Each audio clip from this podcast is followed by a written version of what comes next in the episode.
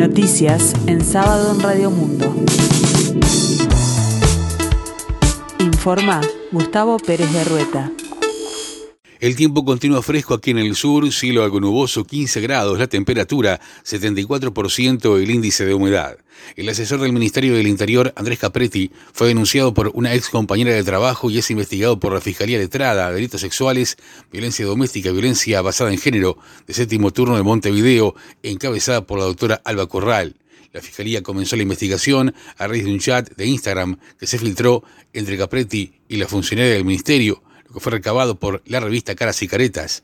Las fuentes dijeron que se van a realizar las pericias correspondientes y en caso que el chat sea verdadero, se citará a declarar tanto a Capretti como a la mujer involucrada. En tanto, Montevideo Portal se contactó con la fiscal Corral, que se limitó a contestar que estudia una denuncia por violencia de género sin precisar la identidad del denunciado.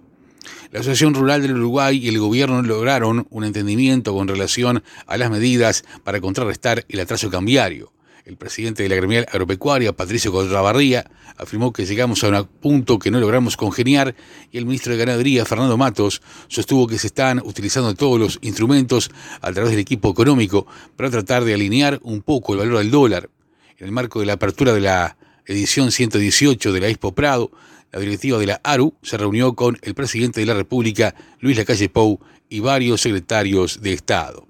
La vicepresidenta de la República, Beatriz Argimón, indicó que si bien no hay elementos para constatar las presuntas irregularidades que se denuncian en la gestión del ex presidente de la Comisión Técnica Mixta por, de Salto Grande por designaciones directas, le parece que la renuncia de Carlos Albizu fue una medida muy acertada. De esta forma, Argimón se refirió a la renuncia de Albizu a la Comisión Técnica Mixta de Salto Grande, acusado de favorecer a ediles del Partido Nacional de Salto con contrataciones directas en el organismo binacional. La vicepresidenta dijo que aún no ha hablado del tema con el presidente Luis Lacalle Pou.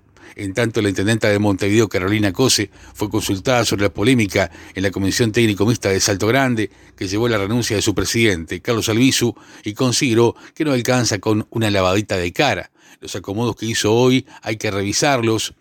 Si alguien entró acomodado hay que solucionarlo, dijo en rueda de prensa en la Expo Prado, tras almorzar con la directiva de la Asociación Rural. La jefa departamental capitalina agregó que luego de que se conocieran casos de contratación directa de dirigentes políticos, la renuncia de Albizu era lo mínimo que tenía que hacer y aseguró que en la Intendencia de Montevideo no pasa con ningún cargo. La Fiscalía investiga a cinco personas detenidas por ser presuntas integrantes de una organización que se dedicaba a falsificar documentos y presentarlos en casos penales para obtener condiciones más beneficiosas de reclusión. Entre ellas se encuentra la ex abogada de Juan Antonio González Vica, el narcotraficante que se arrancó la tubillera electrónica y fugó, estando en prisión domiciliaria. El hijo del presidente del Sindicato Único de INAU, SUINAU, José Lorenzo José López, José Ignacio López, fue expulsado del gremio por irregularidades constatadas desde 2018 y el propio dirigente sindical acompañó la moción. La decisión se tomó en forma unánime en el Consejo Directivo. La investigación fue ordenada en septiembre de 2022 por Silvana Arispe, la entonces directora del Centro de Breve Estadía, dependencia donde el funcionario desempeñaba labores administrativas. Uruguay será sede del decimoquinto Congreso de la Federación Ibero-Latinoamericana de Quemaduras, que tendrá lugar en Punta del Este los días 10, 11 y 12 de octubre, oportunidad en que especialistas en tratamiento de quemados llegarán con la mirada puesta en el siglo XXI y la inteligencia artificial.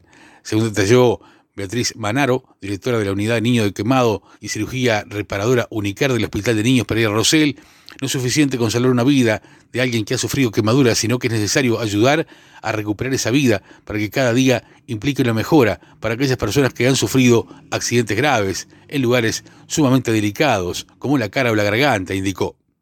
El Mundial del Rugby 2023 arrancó con sorpresa con la categórica victoria del anfitrión Francia ante los All Blacks de Nueva Zelanda por 27-13, el grupo A, que también integran los teros. El encuentro disputado en el Stade de France ante más de 80.000 espectadores fue catalogado como un partidazo que se jugó en dicho lugar. El estreno de los teros será el jueves 14 de septiembre a la hora 16 contra Francia en el estadio Pierre Mauroy de Lille y luego la celeste irá a Niza para enfrentar a Italia el miércoles 20 de septiembre.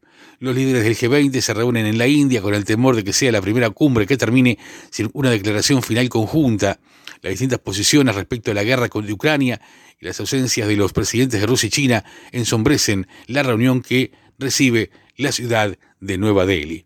El tiempo continúa fresco aquí en el sur, cielo algo nuboso, 15 grados la temperatura, 74% el índice de humedad. Para hoy la máxima esperada 19 grados.